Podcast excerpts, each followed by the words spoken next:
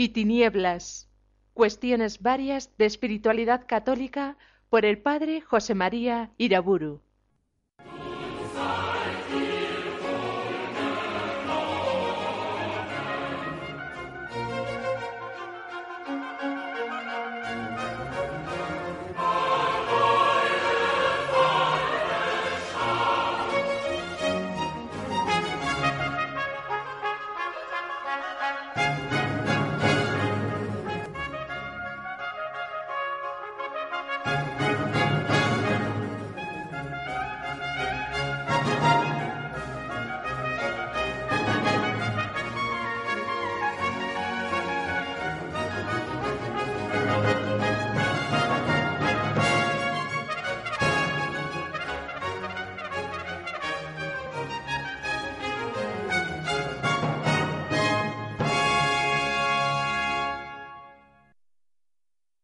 En el nombre del Padre, del Hijo y del Espíritu Santo.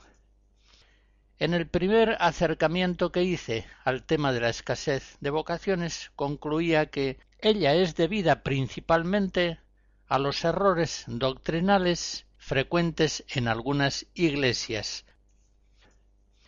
Y en esto debemos tener en cuenta que la difusión de los grandes errores sobre la fe y la moral viene producida no solamente por falsificaciones de ciertas verdades, sino tanto o más por los silenciamientos de esas verdades de la fe.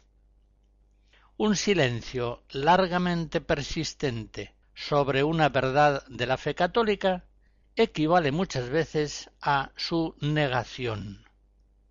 Recordemos aquella palabra de Cristo en Mateo 12, de la abundancia del corazón habla la boca. No es posible que un cristiano, sacerdote, catequista, educador, crea sinceramente en una verdad importante de la fe y nada diga de ella en su ministerio durante años. La luz que no se pone en lo alto para que alumbre a los de la casa, sino que se oculta en un cajón, viene a ser normalmente una luz apagada. Tengamos en cuenta, por otra parte, que, dada la íntima unidad que armoniza entre sí todas las verdades de la fe, no puede falsificarse una verdad sin que todas las otras se vean más o menos deformadas o incluso negadas. Hacia los años ochenta el entonces cardenal Ratzinger, prefecto de la Congregación de la Fe, escribió con la colaboración de Vittorio Messori un libro titulado Informe sobre la Fe. Y en él expresaba a título personal el panorama sombrío que no pocas iglesias de Occidente ofrecen con frecuencia. Su diagnóstico, por lo demás, venía a coincidir con no pocas encíclicas de los papas en los últimos cien años. Según el cardenal Ratzinger, gran parte de la teología católica olvida que su trabajo es ante todo un servicio eclesial, y de ese olvido se sigue un pluralismo teológico que en realidad es con frecuencia puro subjetivismo, individualismo que poco tiene que ver con las bases de la tradición común, con grave daño para el desconcertado pueblo de Dios. En esta visión subjetiva de la teología, el dogma es considerado con frecuencia como una jaula intolerable, como un atentado a la libertad del investigador. Y continúa diciendo el entonces cardenal Ratzinger. Después del concilio se produce una situación teológica nueva. Se forma la opinión de que la tradición teológica existente hasta entonces ya no resulta aceptable y que por tanto es necesario buscar, a partir de la escritura y de los signos de los tiempos, orientaciones teológicas y espirituales totalmente nuevas. La crítica de la tradición por parte concretamente de la exégesis moderna se convierte en una instancia teológica inconmovible.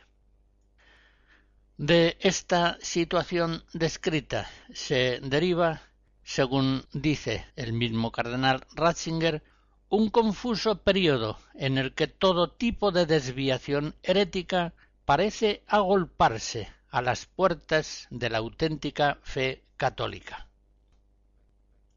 Ya se comprende que, según el diagnóstico realizado por el cardenal Ratzinger, la descripción de todos y cada uno de los errores ampliamente difundidos en el pueblo cristiano será para nosotros ahora una tarea prácticamente imposible.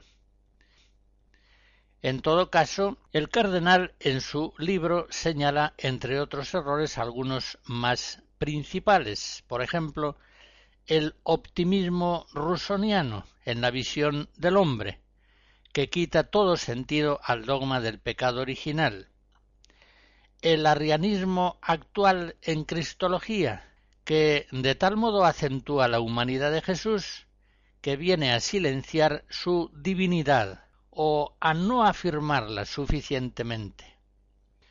El colapso de la teología sobre la Virgen María, la visión errónea del misterio de la Iglesia, la negación del demonio, la deformación profunda del misterio de la redención, cuyo significado viene a reducirse al progreso temporal de la humanidad. Este cúmulo de errores doctrinales lógicamente produce un impacto muy negativo tanto en la catequesis como en las misiones Ratzinger señalaba en relación a la catequesis. Puesto que la teología ya no parece capaz de transmitir un modelo común de la fe, también la catequesis se halla expuesta a la desintegración, a experimentos que cambian continuamente. Algunos catecismos y muchos catequistas ya no enseñan la fe católica en la armonía de su conjunto, sino solamente algunos aspectos del cristianismo que ellos consideran más cercanos a la sensibilidad contemporánea. Eso produce el resultado que comprobamos, la disgregación del sensus fidei en las nuevas generaciones. Y el mismo cardenal Ratzinger, refiriéndose a la situación de las misiones, dice que Habiendo disminuido el carácter esencial del bautismo, se ha llegado a poner un énfasis excesivo en los valores de las religiones no cristianas, que algún teólogo llega a presentar no como vías extraordinarias de salvación, sino incluso como caminos ordinarios. Tales hipótesis obviamente frenan en muchas ocasiones la tensión misionera. Así las cosas, sigue diciendo, los cristianos son de nuevo minoría, más que en ninguna otra época desde finales de la antigüedad. Este diagnóstico de el cardenal Ratzinger por los años ochenta venía a coincidir con el diagnóstico que Juan Pablo II hace en la encíclica Redentoris Missio de 1999, donde afirma que el número de los que aún no conocen a Cristo ni forman parte de la Iglesia aumenta constantemente. Más aún, desde el final del concilio casi se ha duplicado. Con tantos silenciamientos de las verdades católicas y una difusión tan grande de errores contra la fe, no tiene nada de extraño que disminuya la presencia de la Iglesia en el mundo. Y tampoco tiene nada de raro que escaseen las vocaciones sacerdotales, religiosas, misioneras, o que en algunas iglesias locales casi lleguen a desaparecer. ¿Qué tiene de extraño que el árbol de una iglesia local, cuando es regado unas veces con agua y otras veces con ácidos corrosivos, sea un árbol que deje de dar el fruto de las vocaciones sacerdotales y religiosas. Es normal, es perfectamente previsible. Habrá que considerar la ausencia de estas vocaciones como un misterio negativo sorprendente, acerca del cual no se sabe bien cómo actuar ya que se ignoran sus causas o se estima que no es posible actuar sobre ellas? Citando solamente el testimonio del cardenal Ratzinger, una vez descrita así en síntesis la situación doctrinal en publicaciones, seminarios, catequesis, universidades católicas, parroquias, se alcanza a comprender porque los niños, los adolescentes y los jóvenes de esas iglesias, así adoctrinados, no se animan a dejarlo todo para seguir a Cristo en una vocación apostólica? Tengamos en cuenta que todo error generalizado en la predicación tiende a producir en el pueblo cristiano deformaciones mentales y conductuales más o menos graves. En unas circunstancias semejantes, la gracia del Señor para llevar adelante una vocación apostólica ha de realizar obras realmente extraordinarias. En primer lugar, tiene que hacerse oír el Señor en la conciencia del llamado sin que muchas veces se den las mediaciones ordinarias para que esa palabra divina llegue a la conciencia de la persona. Y en segundo lugar, el Señor tiene que rehacer completamente en el candidato a la vida apostólica una mente y una vida que han sido gravemente deformadas, es decir, mal formadas. Por tanto, con todo esto estamos fuera de las vías ordinarias por las que Dios suscita en su Iglesia las vocaciones sacerdotales y religiosas. Por eso éstas son tan escasas o no se dan prácticamente en algunas iglesias. Conocemos grupos de iglesias locales que se ven obligadas a cerrar sus seminarios diocesanos para formar uno solo, un solo seminario que forma las vocaciones sacerdotales de tres de cinco diócesis y que solamente tiene cuatro o cinco seminaristas. Y también conocemos cuáles son las causas profundas que han llevado a esas iglesias a una situación que podríamos calificar de terminal, agónica, Consideremos, pues, ahora algunos errores doctrinales graves difundidos en nuestro tiempo, bien sea por el silenciamiento o bien sea por la falsificación de las verdades católicas. Me asomaré únicamente a tres temas. Habría otros más importantes sobre Cristo, sobre la Iglesia, la gracia y la libertad humana, la necesidad de los sacramentos, etc.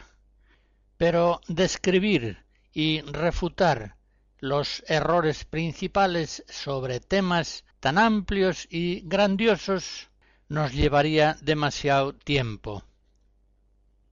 Creo que estos tres temas que he elegido, el demonio, la salvación y la condenación y la secularización generalizada son suficientes para mostrar con toda evidencia esa verdad que debe ser hoy afirmada claramente que la escasez de vocaciones es causada principalmente por la falsificación o por el olvido de importantes verdades de la fe católica.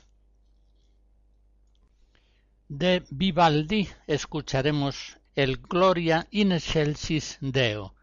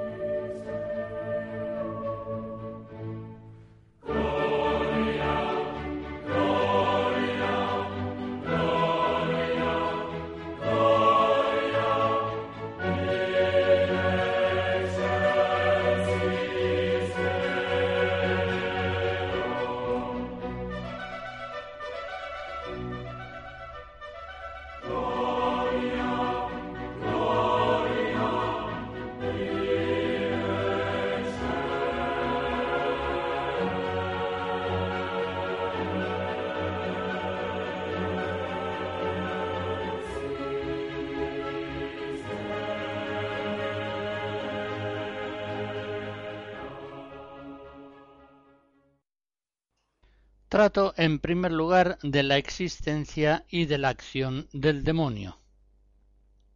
Y lo primero que señalo es que viene a dar lo mismo negar la existencia del demonio o silenciarla sistemáticamente durante decenios, excluyéndola de la teología, de la catequesis, de la espiritualidad, de la predicación. Para los efectos es lo mismo. Ahora bien, debemos reconocer que en no pocas iglesias locales, carentes de vocaciones, en los últimos años muchos maestros del pueblo cristiano han silenciado casi totalmente la fe católica acerca del demonio. Me fijaré concretamente en textos sobre la espiritualidad cristiana. Aquellos libros de espiritualidad quizá de trescientas o cuatrocientas páginas, que sistemáticamente se una gran falsificación del Evangelio, un gran falseamiento de la vida cristiana. Lo que enseñan no tiene nada que ver, por ejemplo, con lo que enseña San Pablo, concretamente en Éfesos 6. Él nos dice que el combate cristiano tiene en el diablo un enemigo aún mayor que el que el cristiano halla en su propio ser, en su condición carnal, ya que no es nuestra lucha contra la sangre y la carne, sino contra los espíritus malignos. Diré esto mismo con una parábola que me invento. Imagínense ustedes que después de leer un libro muy amplio sobre táctica y estrategia de la guerra, comprueban, no sin sorpresa, que el autor no menciona en absoluto, o a lo más en un parrafito a pie de página, la existencia de la aviación militar enemiga. Ustedes se dirán, pero ¿no es el arma de la aviación precisamente hoy la más poderosa y destructiva de un ejército? ¿Cómo es posible, pues, que no se trate de ella en un texto tan completo sobre estrategias bélicas? A esto no caben sino tres explicaciones. Primera, que el autor no conozca la aviación de guerra. Segunda, que niegue su existencia. Tercera, que la conozca, pero que no se atreva, por una u otra razón, a hablar de ella. No le parece oportuno. Pues bien, transponiendo ya esta parábola al campo teológico de la espiritualidad cristiana, tendremos que pensar que aquel teólogo que escribe un libro de espiritualidad sistemático, presuntamente completo, sin mencionar al demonio, una de tres. O es un ignorante, o un hereje, o un oportunista. Y en ninguno de los tres casos merece la pena leerle. Mejor dicho, conviene no leerle. Es un autor que en un tema muy grave se separa claramente de la Biblia y de la tradición doctrinal y espiritual cristiana. Con gran frecuencia en la enseñanza evangélica de Cristo se muestra al demonio, al mundo y a la carne como los tres enemigos principales de la salvación del hombre. Y esa misma fue la enseñanza de los primeros apóstoles. Les recuerdo solamente un texto de Hechos de los Apóstoles 26, cuando el Señor envía a San Pablo a predicar el Evangelio. Le dice así, Yo te envío para que les abras los ojos, se conviertan de las tinieblas a la luz, y pasen del poder de Satanás a Dios y reciban el perdón de los pecados y parte en la herencia de los consagrados.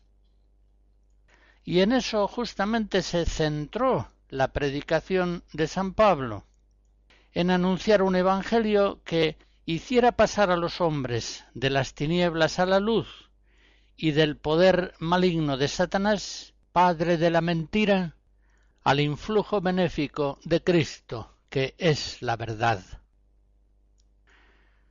Hemos de reconocer que sin la fe en el demonio no se entiende la gravedad de los males del mundo, se entienden mal. Se trivializa la redención obrada por Cristo Salvador.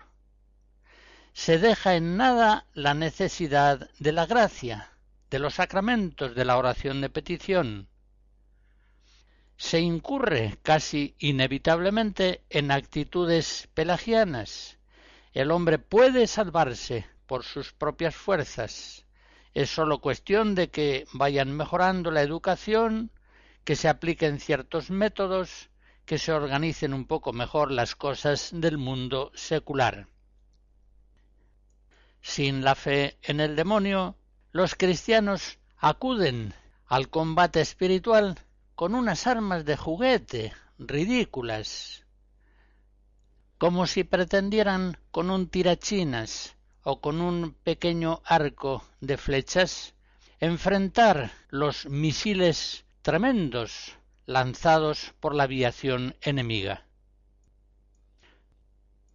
Pero volvamos al tema que nos ocupa, la escasez de las vocaciones. En ese cuadro de vida cristiana falsificado por la inexistencia del demonio. ¿Qué falta hacen los sacerdotes, los ministros de una salvación por gracia? Aquellos que durante decenios silencian o niegan al demonio en su ministerio desfiguran gravemente el Evangelio y son causa de la escasez de las vocaciones y causas también de tantos otros males. Eliminando toda referencia a la existencia y a la acción del demonio, quizá piensen ellos que así presentan un cristianismo más positivo o incluso menos primitivo teológicamente, más aceptable al hombre moderno. Pero están en un grave error y por sus malos frutos se comprueba que su árbol está gravemente dañado. El Evangelio más positivo y aceptable para el hombre moderno es el Evangelio verdadero, el que predicó nuestro Señor Jesucristo. Y ese Evangelio es el único que puede suscitar vocaciones sacerdotales, religiosas, misioneras. Oh.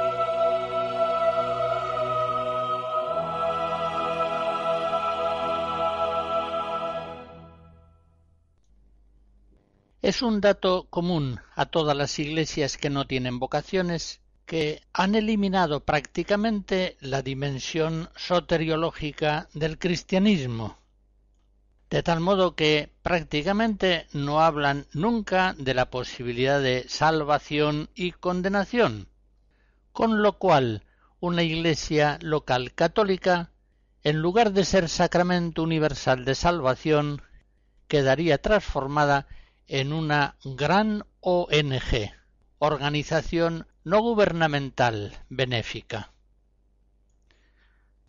Es pues perfectamente previsible que una falsificación tan profunda del Evangelio deje a esas iglesias sin vocaciones sacerdotales y religiosas. Bueno, y también sin vocaciones laicales, en las iglesias más o menos afectadas por esos errores, se pensó durante los últimos decenios que hablar mucho de la vida eterna traía consigo una devaluación de la vida terrena, lo cual es un inmenso error. La verdad es justamente lo contrario. La vida terrena formada de innumerables actos tan pequeños, tan triviales, condicionados, contingentes, solamente manifiesta toda su grandeza cuando por la fe se conoce que esa vida terrena está decidiendo una eterna salvación o una irremediable condenación, una vida eterna más o menos dolorosa o feliz.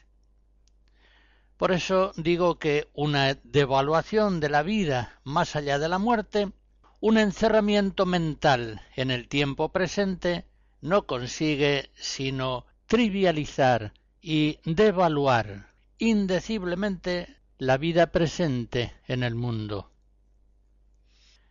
La negación o el silenciamiento sistemático de una posible condenación eterna, el infierno, y de una escatología intermedia de purificación, el purgatorio, así como las escasas alusiones a la esperanza de la vida eterna, el cielo, son errores que dejan a los cristianos encerrados en un cristianismo falso, horizontal, secularizado, construido ante todo para mejorar en lo poco que se pueda esta precaria vida presente.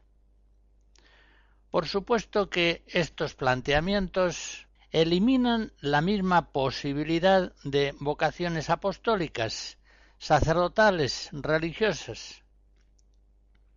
Por eso convendrá que, aunque sea brevemente, reafirmemos estas verdades de la fe.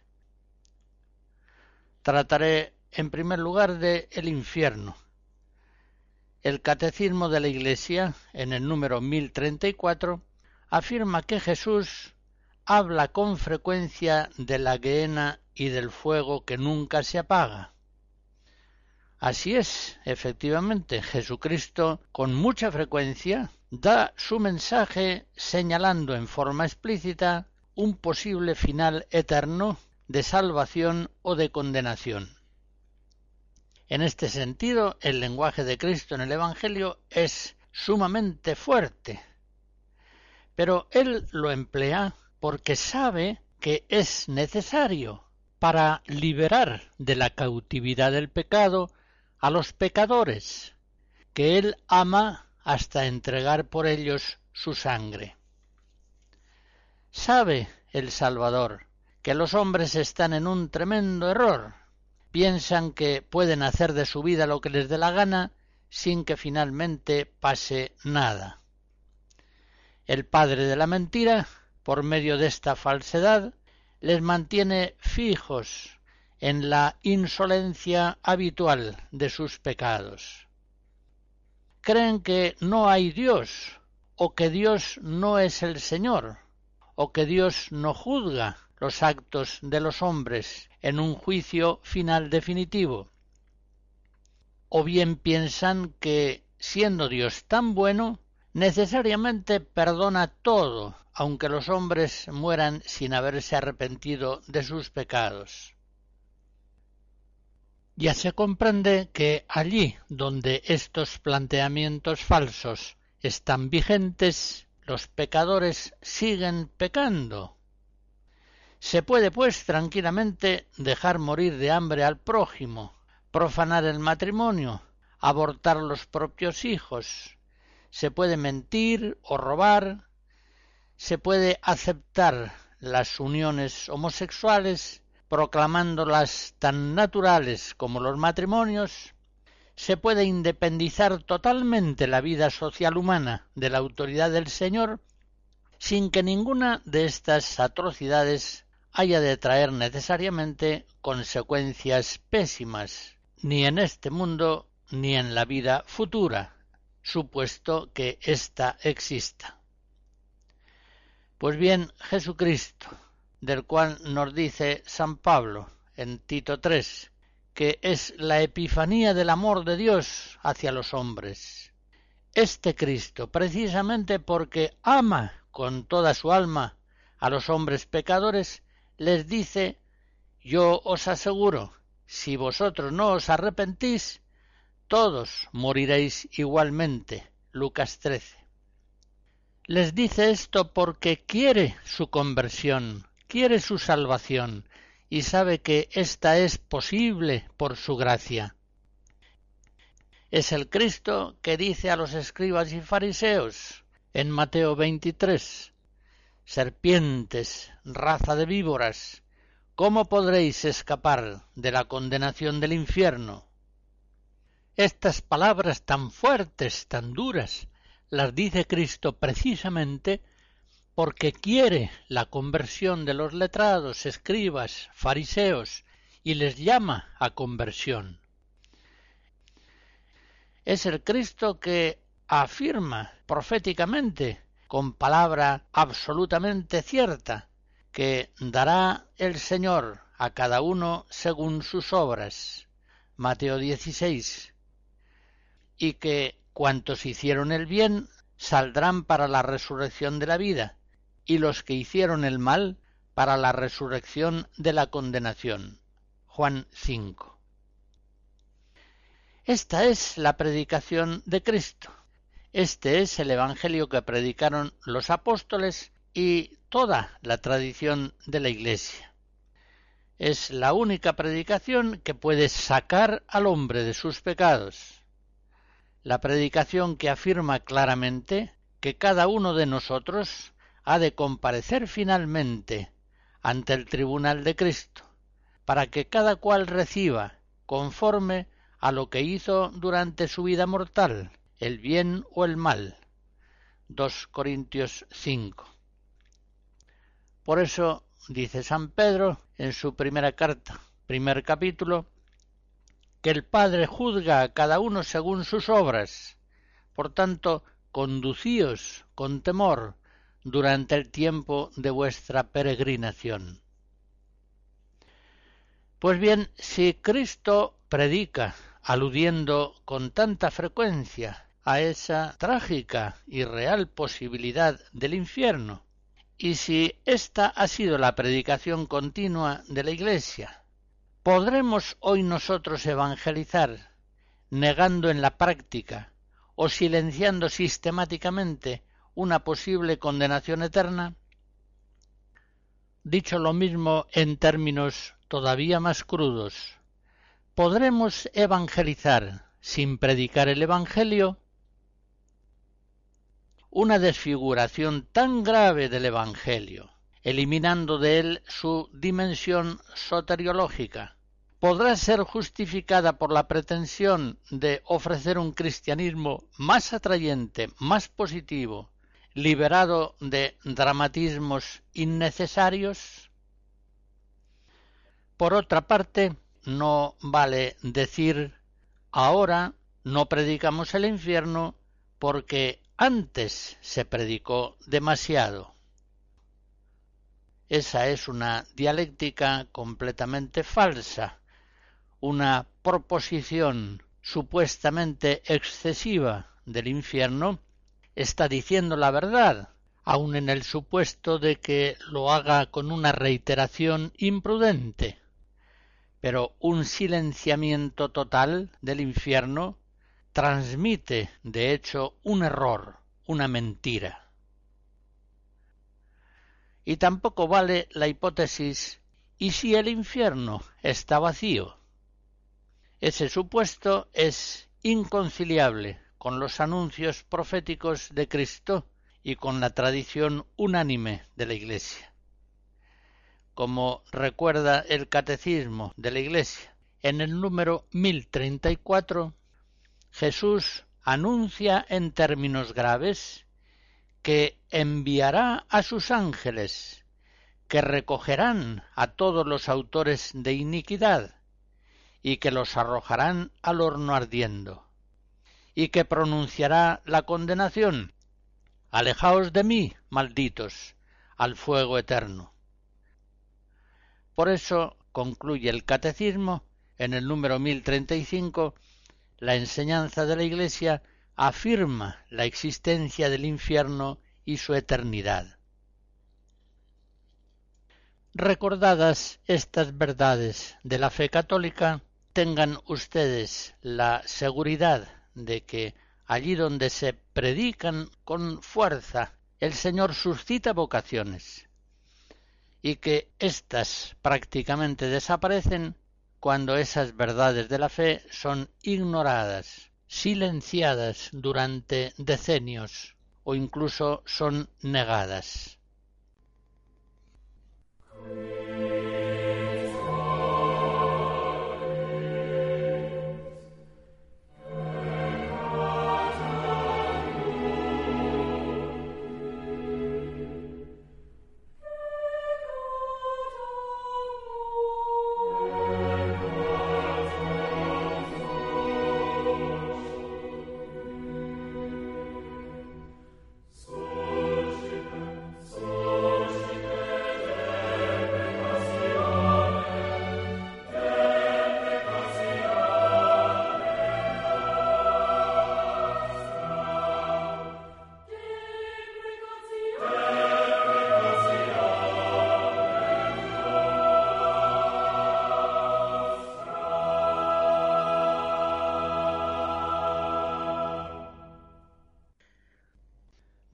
Brevemente la fe de la Iglesia en el purgatorio, tal como lo expresa el Catecismo en el número 1022, donde se dice que cada hombre, después de morir, recibe en su alma inmortal su retribución eterna en un juicio particular, bien a través de una purificación, etc., señala seguidamente las otras alternativas a ese juicio.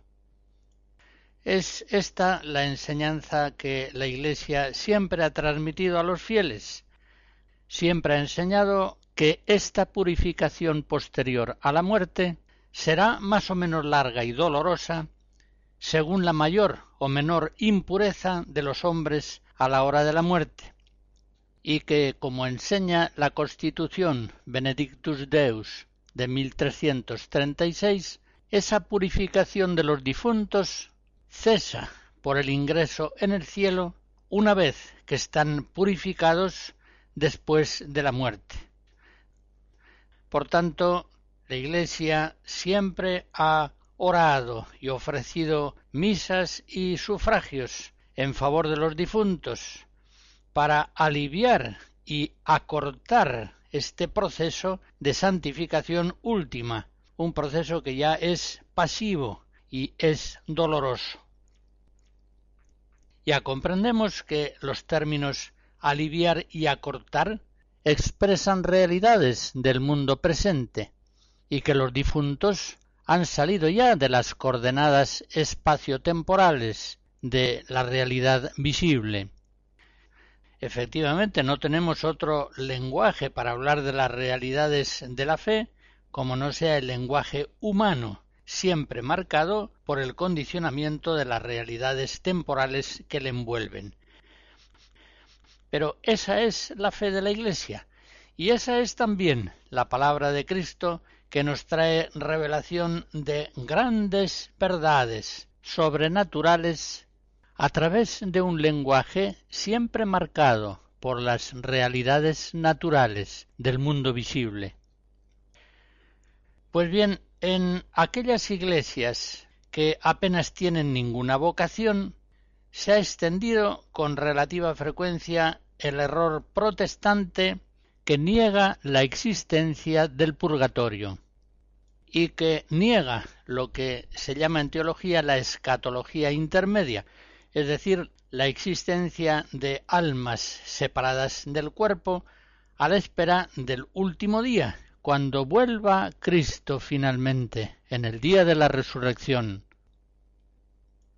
Estos errores de origen protestante se han difundido considerablemente en el campo de la Iglesia católica, de tal modo que es relativamente frecuente, por ejemplo, en los funerales, escuchar predicaciones en las que se afirma nuestro hermano fallecido ya goza de Dios en el cielo.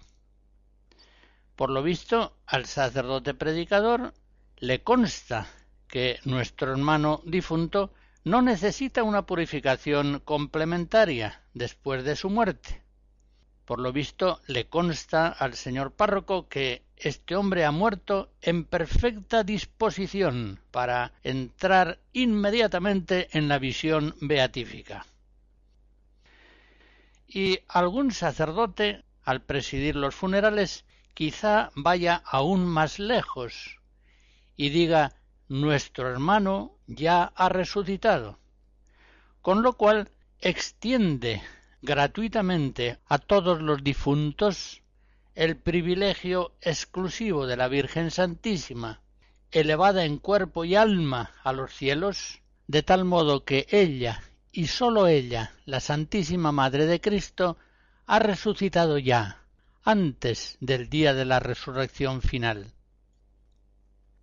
Pablo VI, en el Credo del Pueblo de Dios, en el número 28, afirma que las almas del purgatorio y del cielo constituyen el pueblo de Dios después de la muerte, la cual será totalmente destruida el día de la resurrección, en el cual las almas se unirán con sus cuerpos. Así lo afirma, como digo, Pablo VI en el Credo del Pueblo de Dios, solemnemente profesado en 1968, poco después de terminar el Concilio Vaticano II. En ese texto afirma también el Papa que la resurrección se producirá en la segunda venida de Cristo, cuando Él vuelva, en el último día, diré también algo sobre el cielo. Así como en las iglesias sin vocaciones no suele hablarse nunca del infierno y del purgatorio, del cielo sí se habla algunas veces, no tanto como convendría, pero se habla mal, se habla mal porque se presenta el cielo como un destino cierto, seguro para todos.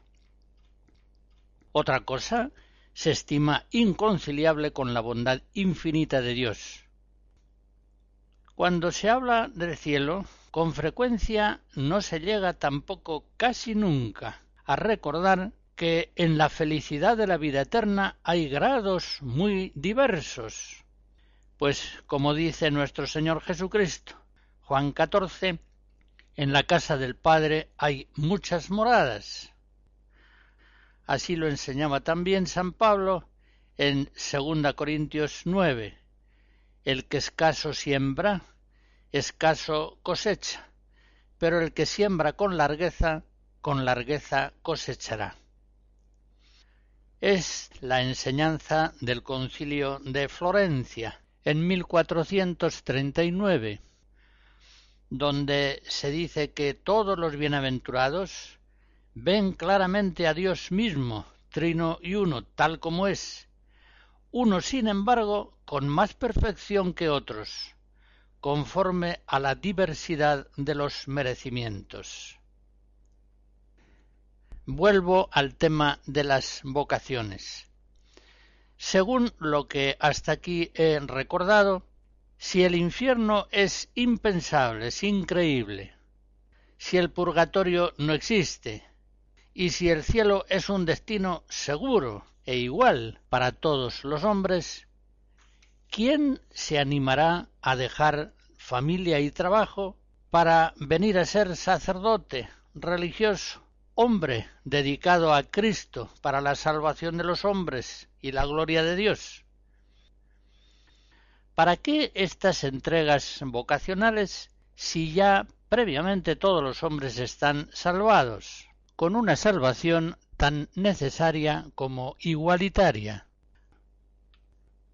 Por el contrario, allí donde la Iglesia se manifiesta como sacramento universal de salvación, hay vocaciones.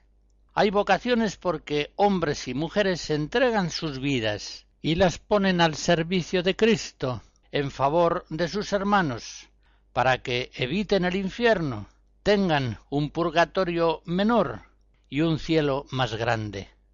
Y también, por supuesto, para que la vida de los hombres en el tiempo presente sea más feliz, más verdadera, más coherente y armoniosa, más fecunda y alegre.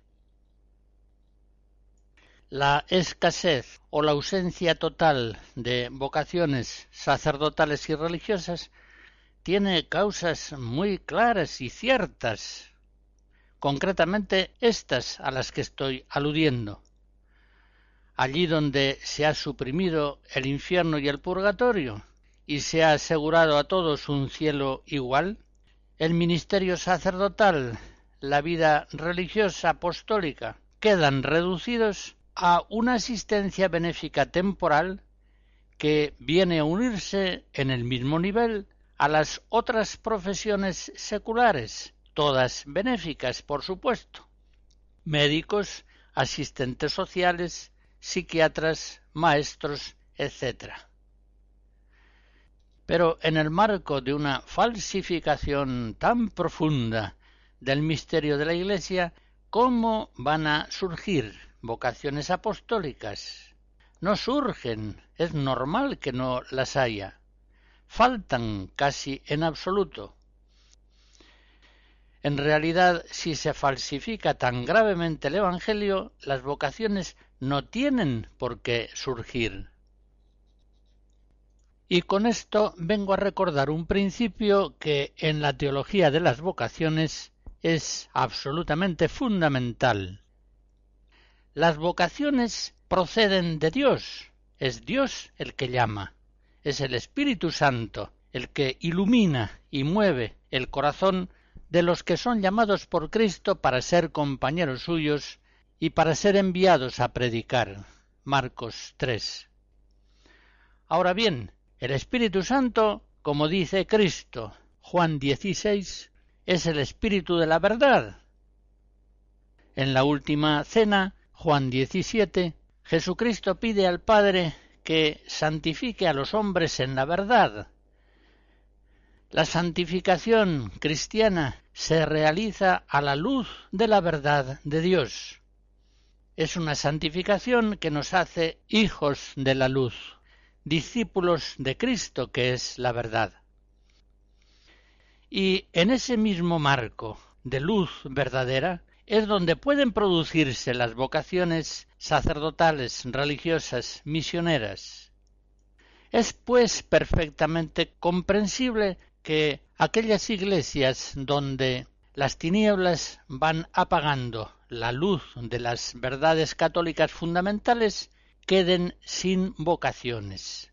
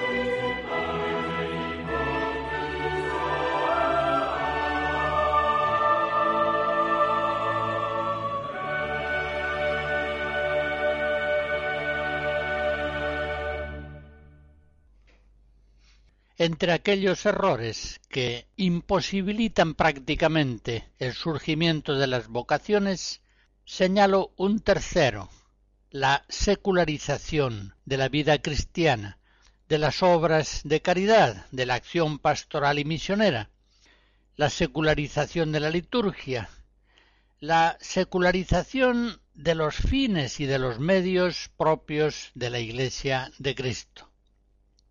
Todas esas modalidades de la secularización ciertamente están entre las causas que más eficazmente influyen en la escasez o en la ausencia total de vocaciones sacerdotales y religiosas.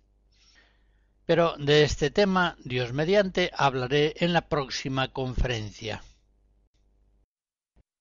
La bendición de Dios Todopoderoso, Padre, Hijo y Espíritu Santo, descienda sobre ustedes y les guarde siempre. Amén.